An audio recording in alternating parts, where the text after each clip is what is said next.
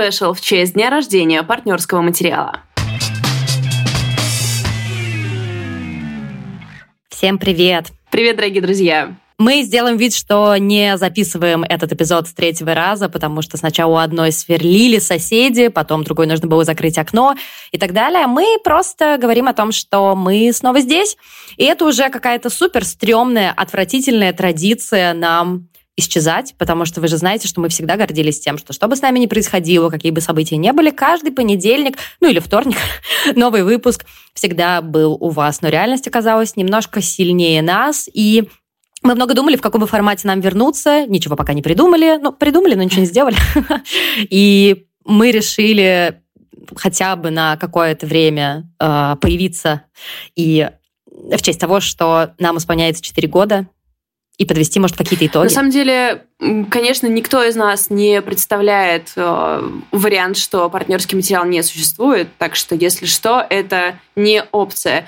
Мы просто ищем а, в какой новой форме мы могли бы вернуться, потому что наши интересы очень сильно сдвинулись в последнее время. Интерес вообще и такое слово какое-то больно легкомысленное. Но спешл на день рождения – это, по крайней мере, такая традиция, которую мы можем поддержать, потому что смысл спешла в том, что у него нет темы, и мы просто треплемся. Сейчас мы находимся в разных странах.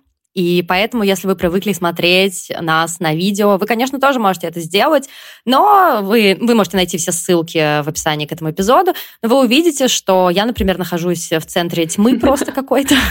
И видео, которое нам доступно, как, собственно, и общение друг с другом, это Zoom, к сожалению. Да, я сейчас нахожусь э, в Казахстане, и эм, я прошу прощения за дрель и за всякие звуки, пока нету у меня какого-то э, стопроцентно тихого места.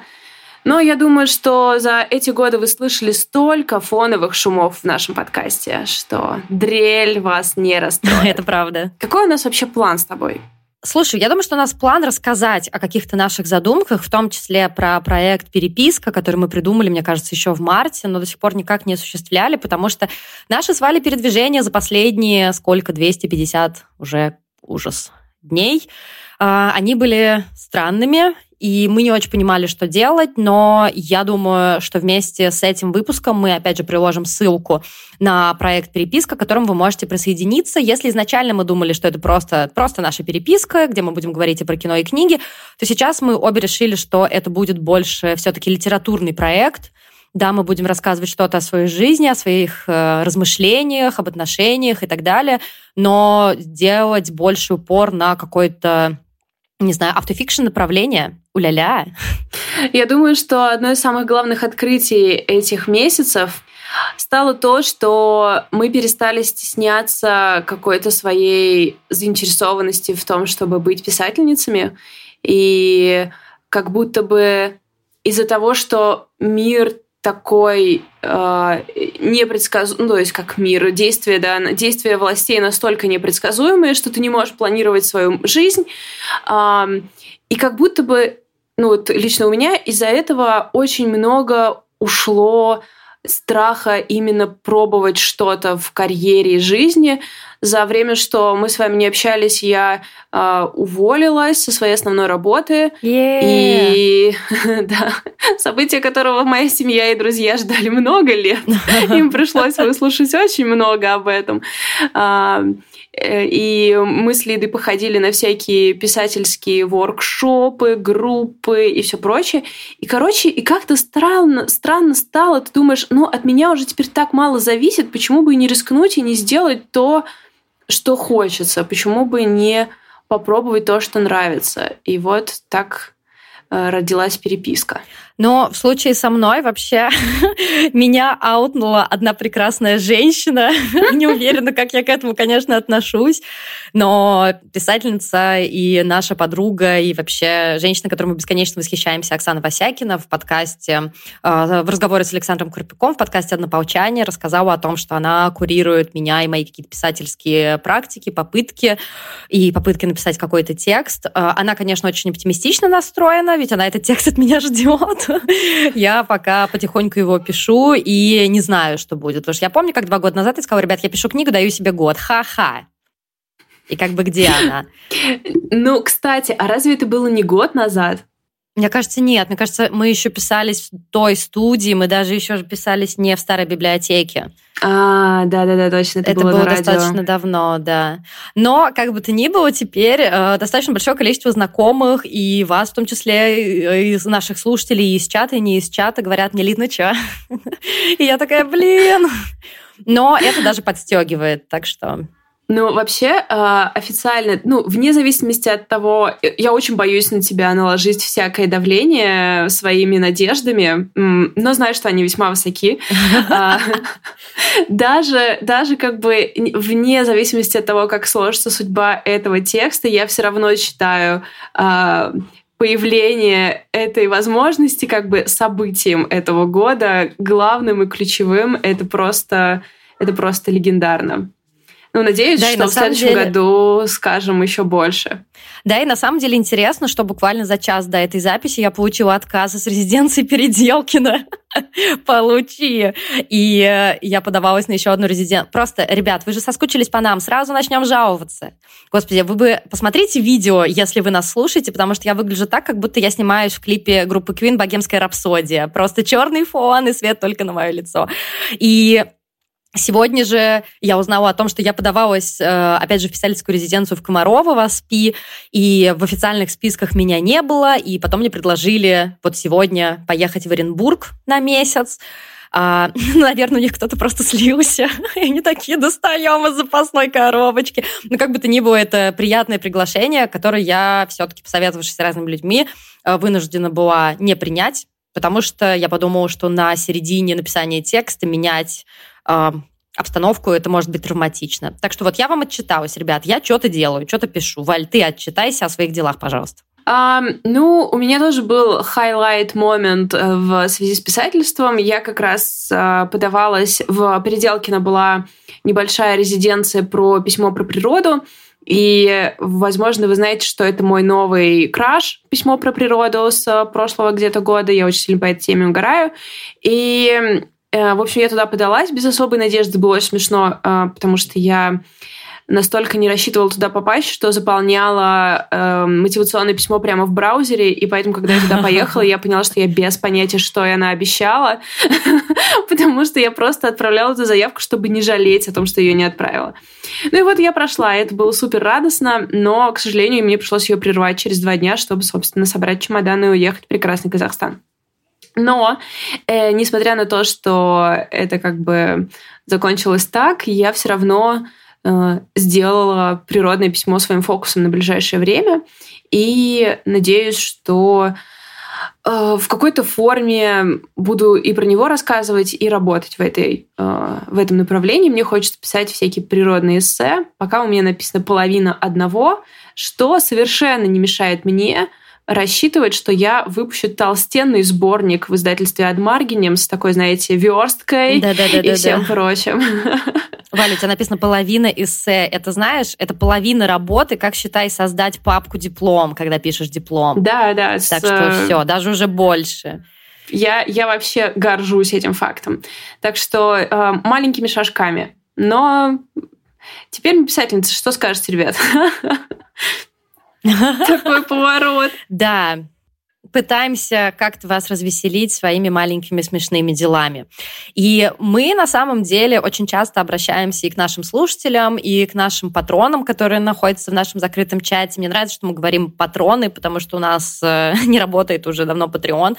У нас есть Boosty, где нам какие-то добрые люди до сих пор платят деньги, хотя мы ничего туда уже очень давно не даем. Но на самом деле Boosty существует для того, чтобы поддерживать нашу библиотеку, которая существует в Нижнем Новгороде в Нижполиграфе. Это прекрасное большое пространство, которое, собственно, наверное, главный один из главных итогов э, четырех лет существования нашего проекта под названием «Партнерский материал». Поэтому, если вы вдруг хотите дать нам 100 рублей, или сколько там, 150, то вы можете перейти по ссылке в описании к этому эпизоду. На самом деле про э, Boosty и библиотеку вот в этом месяце было особенно очевидно, что мы, ну, в целом библиотека чувствовала себя последние месяцы хорошо. Э, мы переехали в центр города, и это очень хорошо повлияло э, на количество читателей. И, и в целом мы с были очень так оптимистично настроены на ее будущее.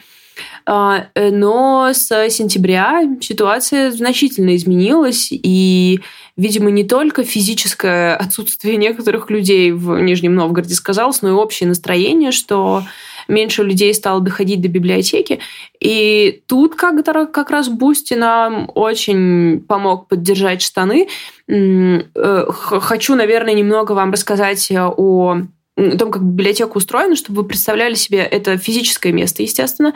Там стоят книги. Ты тогда недавно присылала лид фотографию четырехтысячной. А, нет, нет, нет, трех, по-моему. А мне кажется, трех. Вот, ну какая-то была. Ну, давай будет четырех, потому что книг действительно очень много, какое-то бесконечное количество. Да, в общем, там уже 4000 книг будем считать, и а, чтобы то есть библиотека открыта 5 дней в неделю с 12 до 8. В это время там находятся наши библиотекари. Это замечательные люди. И э, когда мы только открывались, у нас была одна библиотекарка, Аня. Э, потом, когда мы переехали в центр, мы с Лидой сами стали там сидеть, и у нас появилось еще больше библиотекарей. Э, в общем, а теперь у нас вообще какой-то супер набор людей.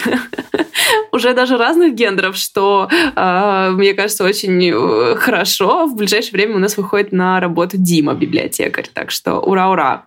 И мы должны платить, соответственно, аренду, и мы должны платить зарплату нашим библиотекарям и закупать книжки. Поэтому мы по-прежнему ничего оттуда не забираем себе, хотя у нас какое-то время назад уже было ощущение, что мы вот-вот начнем получать зарплату. Ну ладно, чуть попозже. И на самом деле это пространство для меня особенно ценно, потому что очень часто по отношению к нему я слышу слово «убежище», место, где можно скрыться, место, где можно просто посидеть в углу, и тебя никто не будет трогать. Мне кажется, что такое место должно быть у каждого, какой-то safe place, где ты можешь не знаю, ничего не делать, или что-то делать, или читать, или, я не знаю, тупить в стену. Ну, короче говоря, или общаться с кем-то если ты этого хочешь, и кто-то этого хочет. Короче говоря, выполнение такой функции, мне кажется, равнозначно вот по ценности, как и непосредственно практическая функция библиотеки. Кстати, у нас в вопросах, которые мы сегодня попросили нам прислать, э, что вообще очень мило, что, оказывается, наш Инстаграм кто-то еще открывал, эм, был вопрос, дайте советы по открытию библиотеки, очень хочется у нас такое, но страшно. И этот вопрос подводит нас к еще одной вещи, которой мы очень сильно гордимся, а, что не только создание нашей библиотеки в Нижнем Новгороде стало своеобразным итогом партнерского материала, но и то, что у библиотеки появились последователи. И мы буквально недавно для Адмаргинем делали материал с нашими, с девчонками, которые открыли библиотеки в других местах, о каких-то таких советиках, что делать, как быть. И Э, было вообще очень приятно поговорить с теми, кто занимается тем же самым, потому что когда мы начинали, не было никого, у кого был бы такой же опыт, потому что мы не совсем книжный магазин, мы не совсем библиотека, и нужно было все-таки придумать что-то сначала, а сейчас становится понятно, что э, все больше и больше классического библиотечного появляется в нашем формате. Ты заметила, что мы стали писать на книжке срок сдачи, у нас у каждой книжки есть свое место, хотя раньше мы такие, у, да мы знаем, где что лежит. и просто все библиотекари из государственных каких-то классических библиотек такие, ну мы вам говорили, да, Мы да, вам да. говорили, что так все и будет. А, для тех, кто хочет получить какой-то совет, у меня ощущение, что нам реально уже надо делать какой-то гайд. Но вот для девушки, которая задала нам вопрос в Инстаграме, мне кажется, что мы сейчас не будем про это рассказывать, потому что это действительно огромный объем информации. Пожалуйста, напишите нам в личку. В идеале сразу с вопросами, которые есть. Мы как бы готовы помочь, что-то подсказать. Мы уже так неоднократно делали, и, как Валя уже сказала, это выросло в открытии целых проектов, чему мы бесконечно рады. Так что если у вас есть вопрос, пожалуйста, напишите нам.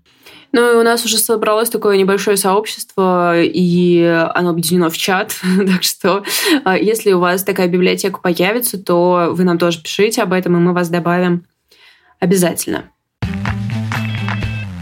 Я предлагаю перейти к вопросам, и я хочу сначала разобрать самые конструктивные вопросы, на которые, я даже не знаю, будет ли у нас ответ. Например, первый вопрос. Почему вы такие суперские? Тебе есть что ответить, Валь? Ну, знаете, 50% талант, 50% упорный труд. И действительно, спасибо вам большое за то, что многие написали нам вот просто какие-то такие сообщения, Э, сказали, что мы клевые, что какие-то чувства вы к нам испытываете, что вы скучаете. Это просто такая штука, которая дает бесконечное топливо и для меня, и, Валь, я думаю, для тебя. Поэтому, пожалуйста, если вы хотите нам признаться в своих чувствах, не останавливайтесь. Это мега важно, мега важно. На самом деле, мне кажется, мы так давно не выходили с вами на связь, и эм, ну, как-то в последнее время было очень да, тяжело думать вообще, в какой форме продолжать проект. И сегодня эти сообщения, они как-то вернули меня в ощущение, которое было как бы еще там, не знаю, несколько месяцев назад, когда казалось, что что-то как-то проект жив и все такое. В общем, как-то они возвращают творческое, творческое желание продолжать. Это ужасно приятно. Спасибо вам огромное за это. Еще один вопрос, который повторяется, это вопрос про наши конфликты. Были ли они у нас, какие-то разногласия, из-за чего они могут быть? А, проекту 4 года, дружим мы сколько лет? 7? 8? Я уже и не помню. Ну, в общем, много, да? Слушай, а мне кажется, мы завели партнерский материал типа через год после того, как познакомились. Тебе так не кажется? Потому ну, что мы короче, нам, делали нам подкаст-шоу в 2000... Мы делали шоу в 2017, а на шоу мы познакомились. Да, мы проведем факт-чекинг, когда будем собирать огромную книгу истории партнерского материала. Мне кажется, что у нас, mm-hmm. я не знаю, каких-то разногласий не, не бывает. Но, может быть, было, когда мы притирались по бибке, да, вот я только это могу вспомнить. Но мы все разногласия решаем так, что мы сначала попыхтим друг на друга, а потом одна подходит другой и говорит, ну что? Что случилось? Ну да, я, и честно на этом говоря... как бы все, мне кажется, заканчивается. Э, честно говоря, да, я живу с ощущением, что у нас никогда нет конфликтов. Э, видимо, какие-то маленькие, маленькие несогласия проходят, проходят быстро и безболезненно. Я думаю, что дело во многом, знаешь, даже в чем, что э, наша с тобой работа строилась на том, что мы говорили о искусстве и о его влиянии на нас. И это очень глубокая тема, что ли. Ты узнаешь человека сразу на очень глубоко эмоциональном уровне. И как бы зная друг друга на таком уровне, ну, легко не ранить легко понимать, э, ну, да. как бы где, пролог, где лежат какие-то э, болезненные точки. Поэтому я думаю, в общем-то, в этом заключается секрет того, что у нас в чате подбираются среди патронов люди такие похожие на нас потому что мы все построили нашу, нашу связь вот на, на кино и на книгах. Да, мы сделали э, такой сейчас, наверное, можно про это рассказать, да, мы сделали отдельный чат э, закрытый, в котором э, люди, которые очень, очень сильно тревожатся, ну, потому что, понятно, из-за новостей, и очень сильно их прибирают через себя, и им от этого очень плохо, но они не могут от них отказаться. И мы придумали такой формат, то, что люди не читают новости днем, да, не закапываются в этот дом-скроллинг, и каждый день какой-то новый дежурный ответственен за это, и он рассказывает в кружочках о том, что, собственно, произошло. Это совершенно прекрасно, и мне кажется, что та подача, она как раз вот показывает всю ту эмпатию, за счет которой во многом наша любовь друг к другу и сообщество выстраивается. То есть никто не утаивает никаких ужасных новостей, но при этом это делается с такой любовью и заботой с пониманием того, чем можно ранить. Мне кажется, это важно. А, я э, возмущена тем, что ты сказала, что мы придумали такой формат, потому что это Лидина идея, и я считаю, что это просто главная идея а, последнего времени. Это абсолютно гениальная вещь. И помимо того, что так новости приятно, приятно воспринимать новости о конце света таким образом, я поняла, что мы очень многих людей, мы настолько привыкли к общениям в чате, что мы забыли, ну, как-то непривык, непривычно вы, видеть живых людей, их лица, их эмоции. Э, и, короче, кружочки в Телеграме теперь легализованы в нашем чате, и это прекрасно. Валь, такой хороший вопрос к тебе. Не разлюбила ли ты читать из-за того, что надо? Um, мне кажется, несколько раз я к Лиде обращалась с uh, такими сентенциями, что меня не само чтение как бы ну, не разочаровала, а в смысле не читать мне надоело, мне надоело гнаться за новинками. И при том, что наш формат, я по-прежнему считаю, что он очень удачный рассказывать про новинки, и я все еще не вижу, чтобы кто-то то же самое делал. Я сейчас понимаю, в принципе, а может быть почему? А, потому что тебе хочется читать больше, чем просто выходящие новые книги. И за тот месяц больше, что мы молчим, я э, перестала читать что-то новое, я прочитала одну новую книгу. А в остальном я читала что-то, что просто хотела давно или попалось на глаза. И у меня так давно не было таких свободных отношений с чтением, что я невероятно сильно кайфую. И боюсь, как бы как раз вот часть, э, которая связана с тем, что мы ищем новый формат, я просто боюсь, что я уже не могу вернуться к тому, чтобы читать по одной новой книге в неделю. Это слишком для меня уже сложно. И... Ну, может, и не надо. Ну, как бы получается, что да, но непонятно что. Поэтому любовь к чтению нет, не пропала, но хочется иметь свободу в этом. Um, так, лидер, скажи про замуж. Я не знаю. А, я вышла замуж в апреле этого года, и у нас не было никакого праздника, потому что мы решили, что а, мы сделаем праздник после того, как закончится война. Но, видимо, я не знаю, когда это уже будет, но это и не важно. Мы решили пожениться как бы до того, как все начали решать пожениться. Мне это очень ценно. А, мой муж э, живет вместе со мной в Нижнем Новгороде, и он э, современный художник наверное, все. У нас все хорошо. Блин, а может мы приложим э, ссылку на Инстаграм Алексея, потому что, несмотря на то, что это, конечно, Лидин муж и все такое, э, Алексей создал в этом году серию работ, которая просто, типа, не проходит дня, чтобы я иногда не думала, типа, блин, а вот Лёшкина работа это вот это, эх, вот это вот работа. а, поэтому я бы очень хотела, чтобы вы заглянули. Она называется э, «Женщины 2022 года». Да ведь? Это официальное название. Да, да. И, в общем, это, это одно из самых сильных, одна из самых сильных вещей, которые вы увидите. Эм, вот, могу завизировать, что у Лид супер классный муж. Если что. Если вдруг кто-то сомневался. Еще был вопрос про... Господи, тут какие-то все вопросы очень, очень милые, но как-то неловко. Ну, типа, как у Вали сформировался такой классный стиль в одежде? Так, итак, сейчас, пожалуйста, на 40 минут лекции. Да, я так... Как бы, ребят, э, скажем так, я часто получаю такой вопрос. Но это так странно. И, ну, в смысле, тупо не в, не в смысле, что вы спрашиваете, а тупо с моей стороны, потому что вот уже несколько лет моя концепция заключается в том, чтобы покупать манго на Wildberries. Типа, я больше ничего не делаю. И это меня так веселит, когда меня спрашивают, типа, о, Валя, где ты покупаешь свою одежду? Я просто скупаю на Wildberries манго. Э, так что вот, ребят, сорян, другого ответа у меня для вас нет. Звучит как план. Это норм-кор в его типа секси-проявлении. Расскажите, как вы познакомились? Но на самом деле не было никакой супер истории. Я работала в Нижегородской газете «Селедка». Это такая культовая достаточно культовый медиапроект для Нижнего Новгорода, то есть это прям бумажная была газета, которая бесплатно распространялась за счет одного мецената местного, и мы там делали прям ну классные, классные, классные материалы.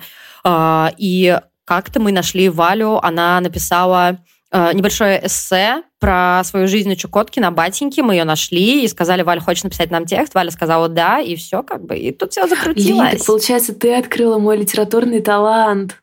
Ну, на самом деле, это Маша открыла. Эх, ну ладно, ну ладно. А после этого я пригласила Лиду, я работала на радио, пригласила ее рассказать про фестиваль 42, научно-популярный фестиваль, э, который вообще очень сильно, мне кажется, потом изменил моду на события в Нижнем Новгороде, потому что до сих пор всякие научные, э, научно-популярные штуки очень востребованы в Нижнем Новгороде. Э, и у нас была такая странная, у нас был очень странный формат передачи, что надо было на нее два раза прийти. А, а почему да. так, я не помню. В общем, э, в концу второго раза, мне кажется, я поняла, что у нас очень много общего, и потом предложила Лиде делать вместе программу про городские новости. И поскольку это было еж... А, она была нормальная. Я слышала, что в офисе правительства Нижегородской области очень ценили нашу программу за то, что мы с юмором говорили о серьезных вещах. Ах, да, концепция умные и смешные. Да, да. Но, в общем, в какой-то момент стало понятно, что так свободно рассказывать про новости уже не получится, мы ее закрыли. А, и все. А все, ну, естественно, все это сопровождалось бесконечным питьем кофейка. И спустя какое-то количество лет мы стали лучшей подружки. Лет, дней. Вот так вот. Минут. А, вопрос. Самый странный комментарий к выпуску. У меня есть ответ. Да, хорошо. Да, я помню, это не комментарий к выпуску, но это комментарий к, я уже не помню, к чему-то к чему-то посту на Фейсбуке о нас. А, к чему? Я вот помню по ощущениям, это... что это был пост какого-то человека, который дорог Анны мне. Ну или недорого а вызывает авторитет. А, да-да-да-да-да. И там она как-то что-то нас упомянула, да, по-моему? Она спросила, какие подкасты послушать, и нас посоветовали а. у нее в комментариях. Да, и э, в ответ на вот эту рекомендацию какая-то женщина написала о том, что да, типа девчонки такие классные, у них такие крутые голоса, но они зачем-то запустили э, YouTube-версию, я на них посмотрела, и это типа, ну не ужасно, но там что-то такое было, у них такие блеклые лица, зачем они это сделали? Да, да, слушай, ну я помню дословно этот комментарий. Давай, давай, давай. А, что да, девчонки действительно классные, но никогда не совершайте мою ошибку, не смотрите, как они выглядят, потому что они очень обычные. Что действительно ну, что так, ж. и мы этим гордимся, что сказать. Но, с другой стороны, зачем это было писать, не очень понятно. Нет, не очень понятно. А, мне еще нравится, что у нас есть вопрос от нашего звукорежиссера Юры. Расскажите про факапы на записях. И учитывая, что Юр. Юра типа 15 минут назад слышал, как мы записываемся с дрелью и ребенком в соседней комнате, это, наверное, наверное, он лучше нас знает все наши факапы. Ну, особенно про выпуски, которые великолепно у нас э, прошли, но которые мы не записали. Да. Любимая вообще. М-м, супер просто. С видеоверсией так было очень часто. Это, um, это, к сожалению, неискоренимый мой недостаток. Еще, одна, еще одно очень милое сообщение, которое просто разбивает мне сердце. Лида и Валя, пожалуйста, вернитесь в нашу жизнь. Это невыносимо. Ребят, если э, у вас есть какие-то пожелания, мы вообще всегда к ним открыты. И, разумеется, я уверена, что рано или поздно мы просто опять вернемся к прежнему формату. Но, как уже Валя сказала, потому что он действительно очень удачный и востребованный, потому что мы все равно будем читать книжки и смотреть кино. Э, я не знаю, в прошлый раз, когда мы также вас спрашивали, что нам делать в трясущемся мире, вы нам сказали, да просто треплитесь, и все будет окей. И это было, конечно, ужасно, ужасно, ужасно мило. Да, это правда так. Э, но знаете как, э, с одной стороны, э, хочется на все наплевать и действительно выходить вот как сейчас. А с другой стороны, но все равно есть какое-то немножко, ну, профессиональное, это немножко такое слово, конечно, корпоративное. Какое выбрать слово-то? Ну, отношение Слушай, серьезное я... к этому делу у нас. Да, да. И мне кажется, что эта полезность, она что эта полезность, она во многом нас дисциплинирует. То есть понятно, что мы так и так будем трепаться, но когда есть какой-то вектор определенный, это позволяет э, какую-то размеренность и дисциплинированность сохранять. Поэтому непонятно пока, как говорить о дисциплинированности, с учетом того, что в переписку мы придумали в марте, и, кажется, вам до сих пор не поступило ни одного письма, да? Ничего, знаете, это, это произойдет. Те, кто подписался на переписку в марте, будут в шоке, когда вдруг им придет письмо. Слушай, я думаю, мы как-то, знаешь, не... Мы ничего не сказали про переписку в плане того, как это технически организовано. Наверное, нужно сказать, Расскажи. что вы подписываетесь как на рассылку.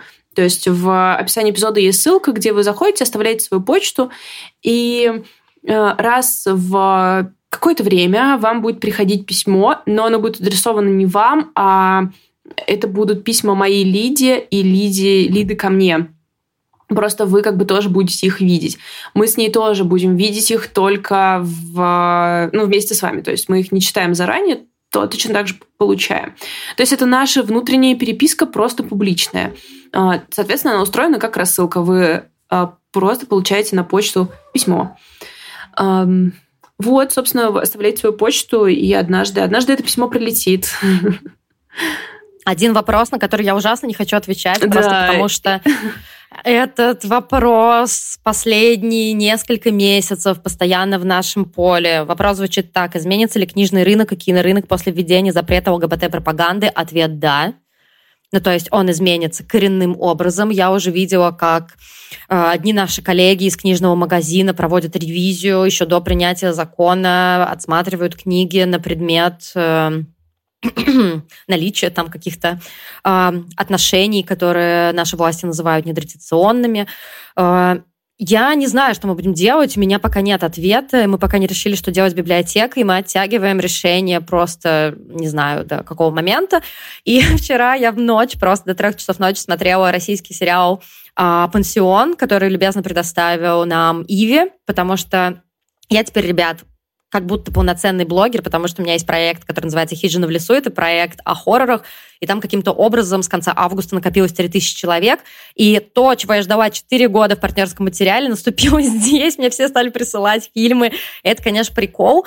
«Пансион» — это не шедевр, но сам факт того, что в октябре, даже в ноябре 2022 года выходит российский сериал, в который очень отчетливо присутствуют квир-линии, да, и квир-отношения — там вообще очень много, если честно, эротики и сексуализации. Это снял тот же режиссер, э, который отвечал за пищеблок, экранизацию Иванова. И ты помнишь, мы с тобой обсуждали, что там очень много секса, да. который, ну просто, окей, секс супер, нет претензий к сексу. Но ты просто смотришь и такой, «А, можно я уже пойду? И тут то же самое. И, в общем, я свой спич этот к чему? К тому, что факт того, что в 22 году такой сериал вышел, я не знаю, будет ли он вообще просто последним, где это допустимо, и я вообще, если честно, мы никто не знаем, что будет, правительство все от нас скрывает, да? Но это тот, тот случай, когда это действительно так. А, сейчас все ждут а, конечного текста, потому что а, закона, да, потому что эм, из того, что сейчас существует, есть ощущение, что у нас просто не будет вообще ничего. И как бы можно сохранять какую-то оптимистичную линию и думать, что в итоге там будет какая-то условно новая маркировка или что-то такое, но боюсь, что от оптимизма нас уже в каком-то смысле отучили за последнее время, и можно ожидать полного запрета и серьезных штрафов и административной ответственности. И, конечно, в таких условиях совершенно непонятно, как быть. Я ну, я очень удивлена тем, что кто-то заранее э, начинает это делать, это стрелять себе в ногу. Э, мне кажется, конечно, что мы будем... Ну, то есть, как бы, понимаете, невозможно же, чтобы это исчезло. Э, как бы из-за того, что правительство говорит, что это не норма, это не делает ситу... Эти отношения не нормой. Это уже норма в Э, понимании очень большого числа людей.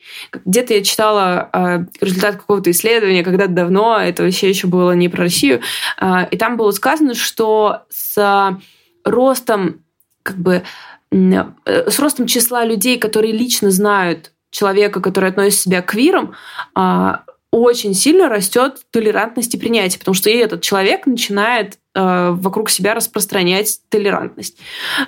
И Э, как бы мне кажется, никто не опровергнет того факта, что в последние годы э, люди, которые относят себя к квир-сообществу, были невероятно смелы, живя открыто, потому что каждый из них, живя открыто, тем самым делал э, большой вклад в то, чтобы наше общество становилось более принимающим это очень жестоко ставить обычных э, рядовых людей в состояние, где каждое их публичное действие – это политический акт, особенно учитывая э, ситуацию нашу и наши законы.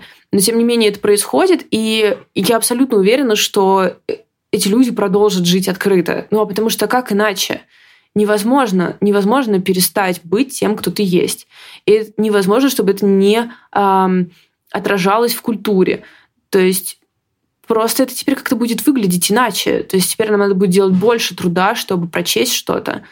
Но как бы, значит, надо будет этот труд э, делать. Один хороший человек очень хорошо сказал о том, что если вы не знаете э, ни одного квир-человека, ни одну квир-персону, это значит, что вы были достаточно жестоки для того, чтобы э, вам открылись. То есть, блин, не справилась с предложением. Ну, в общем, что э, вы были недостаточно добры для того, чтобы вам открылись. То, что в окружении у каждого, у каждого из нас такой человек есть, и это совершенно нормально. Так что в очередной раз мы просто сидим и ждем, что же случится, но мы не приняли какого-то единого решения, что мы будем делать с библиотекой. Э, скорее всего, пока мы не будем делать ничего, мы будем ждать, потому что пока у нас нет полной информации на руках, чтобы вообще какие-то решения принимать. То есть мы текст, никто не видел даже текст. Ну, в любом случае, это в очередной раз эм, напомнило, знаешь, о том, какую коллекцию мы с тобой собрали.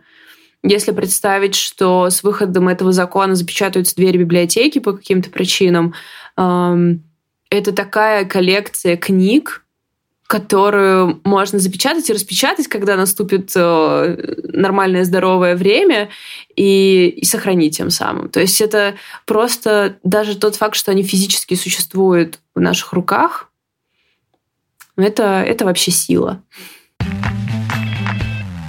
Я тебе предлагаю напоследок очень кратко как дань нашему формату, может быть, ты могла бы в нескольких словах сказать последнее, что ты прочитала и что произвело на тебя впечатление, любое, а я расскажу последнее, что я посмотрела, тоже кратко, и что на меня произвело впечатление. А, ну, э, если вы не подписаны на мой инстаграм, а, вам это будет интересно. я прочитала я прочитала дневники Зинаиды Гиппиус, которые я написала во время Первой мировой войны. И тот то, как эта книжка у меня оказалась, мне кажется, это супер милая история, потому что я здесь в, приехала, естественно, без книг, и пошла в букинистический магазин в Алматы, чтобы купить для своего сына детские книжки. А, невероятно милое место, с такие катакомбы из книг. И в детском отделе на меня выпал этот томик Гиппиус, совершенно истрепанный, побитый жизнью, когда я его принесла на кассу, продавец покраснел, сделал мне скидку типа 80%. Она, в общем, обошлась мне рублей в 30, если на рубли. Я ее всю подклеила и прочитала.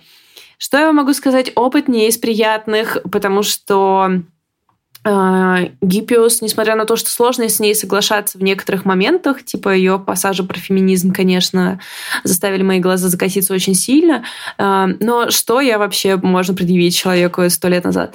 И но все ее соображения о том, как начиналась Первая мировая война, ее э, соображения о том, как должна вести себя интеллигенция, они настолько, настолько болезненно соотносятся с нашим временем. Ее критика беспомощности, вот этого креативного класса, его бесконечные ссоры друг с другом вместо того, чтобы направить свои силы на вместо того, чтобы собрать какое-то ясное сообщение. То есть очень много критики того, как они мямлят, как они пытаются там, усидеть на всех стульях. Ну и, естественно, все ее слова о войне кажутся ужасно релевантными, и тем больнее продолжать читать, потому что после, в тот момент, когда происходит революция и война как бы уходит на второй план в ее жизни, ты думаешь, о, о, а это мне тоже должно быть знакомо. Здесь я тоже теперь должна видеть какие-то параллели. И, конечно, эти ситуации не похожи. То, как ее семья там все теряет, как она в, на последних э, страницах она там продает последние башмаки, чтобы купить какую-то картофельну. Это, то есть, и, и, а, а, а, все, а, а дневники начинаются какими-то невероятными обедами, куда она там ходит со своими друзьями в театр, все такое. Но я, знаешь, поняла, что э, я поняла, насколько не невнимательно, что ли, я знаю историю, то есть даже если я знаю порядок э, происходи, происходивших событий, и даже если я подвергаю сомнению их э, достоверность, как они предъявлялись нам в школе, например, я все равно не знаю их на уровне человека. И вот такие дневники, они как раз такое показывают. То есть э, как-то в моем представлении всегда было, что типа вот большевики пришли, взяли власть, и дальше были кое-какие да, да, да. проблемки. Но как бы на бытовом обычном уровне я никогда не знала таких вещей. И какие-то моменты, вроде как девятилетний мальчик, который проводит у них обыск, или как они должны каждый, а, каждый из них должен три часа в день проводить на дежурстве около своего дома, чтобы белые не пришли, хотя белых типа вообще уже и в помине нет рядом. И вот очень много какого-то такого бытовой, какой-то бытовой беды. я поняла, что как бы нам именно такое нужно читать, чтобы более трезво представлять себе историю. В общем, отрезвляющее чтение. И забавно, что это совпадение э, из наш, в нашем духе, конечно, совпадение, потому что следом после этого я взялась за э, записки блокадного человека э, Лидии Гинзбург, и сегодня Лид мне присылает, что читает рассказ про военных лет Лидии Гинзбург. И я как раз сейчас открыла вот эту вот PDF-ку, которую я читаю, потому что я захотела с тобой поделиться одной цитатой оттуда из рассказа о жалости и жестокости, а, который, мне кажется, тут тоже очень уместно. Если бы вы знали, что такое холод и мрак, когда они не метафора. Мы, как дети, твердившие, что каждая бытовая мелочь разрастается в неразрешимую задачу, что мы знали о неразрешимости, когда она не метафора. Уборная замерзла, люки во дворе не действуют, управхоз запрещает сливать в помойку, вы заморозили отлив, теперь отогревайтесь как хотите. И я поняла, что действительно это тот опыт, вот то, о чем ты говорила, которого у нас нет который мы не знаем и который мы должны, я уверена, как-то получать через э, произведение искусства, чтобы просто знать. Некоторые вещи ты должен просто знать и все. Чтобы было понятно, идея рассказать о какой-то недавно прочитанной книге или недавно просмотренном фильме пришла нам типа вот только что, вот в момент записи.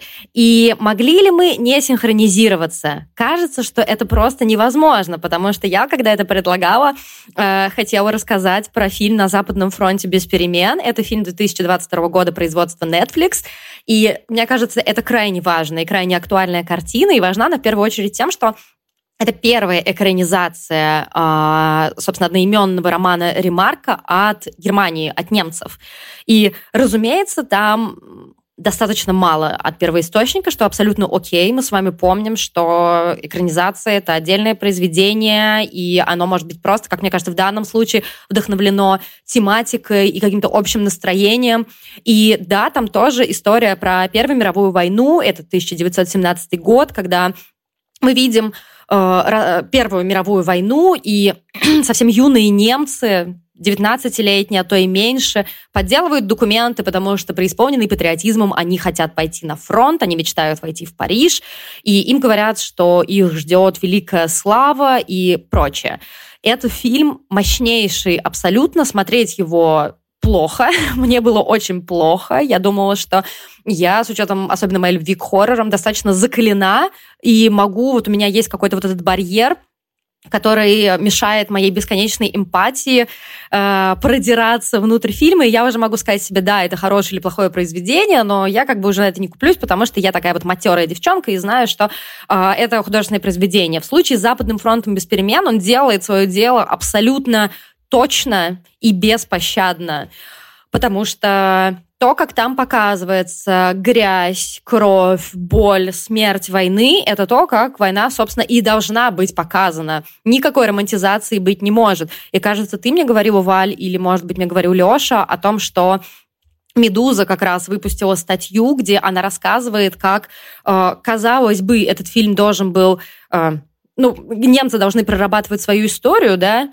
а на самом деле как будто он борется за другого зрителя, не за немецкого зрителя, а за, за людей с другой страны, которые также преисполнены патриотизма, хотят пойти воевать с каким-то непонятным страшным врагом. И, короче говоря, фильм «На Западном фронте без перемен», мне кажется, больше э, обращен к представителям другой страны.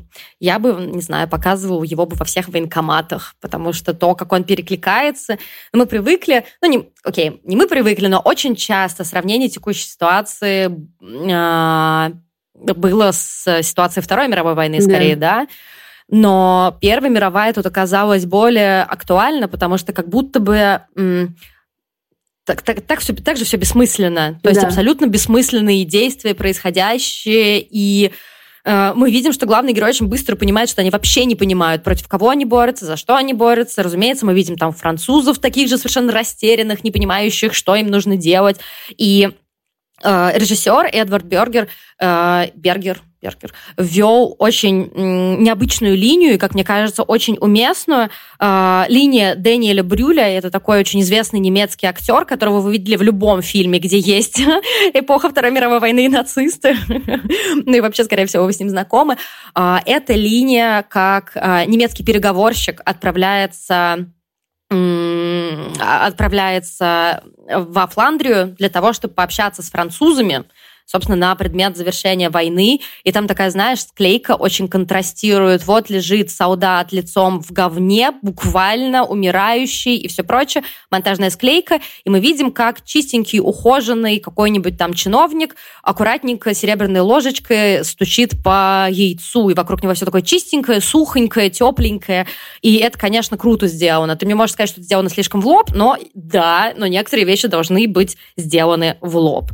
А, короче, это не комфортное кино.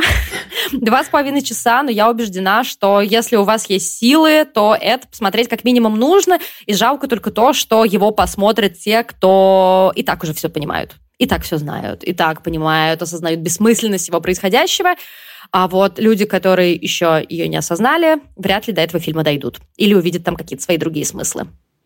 Ну, это, к сожалению, да, вопрос э, того, как доставить э, доставить это искусство по адресу, он, конечно, не у авторов должен возникать, но тут как бы э, нельзя не пожать плечами в сторону того, что Netflix недоступен в России э, при всем при этом.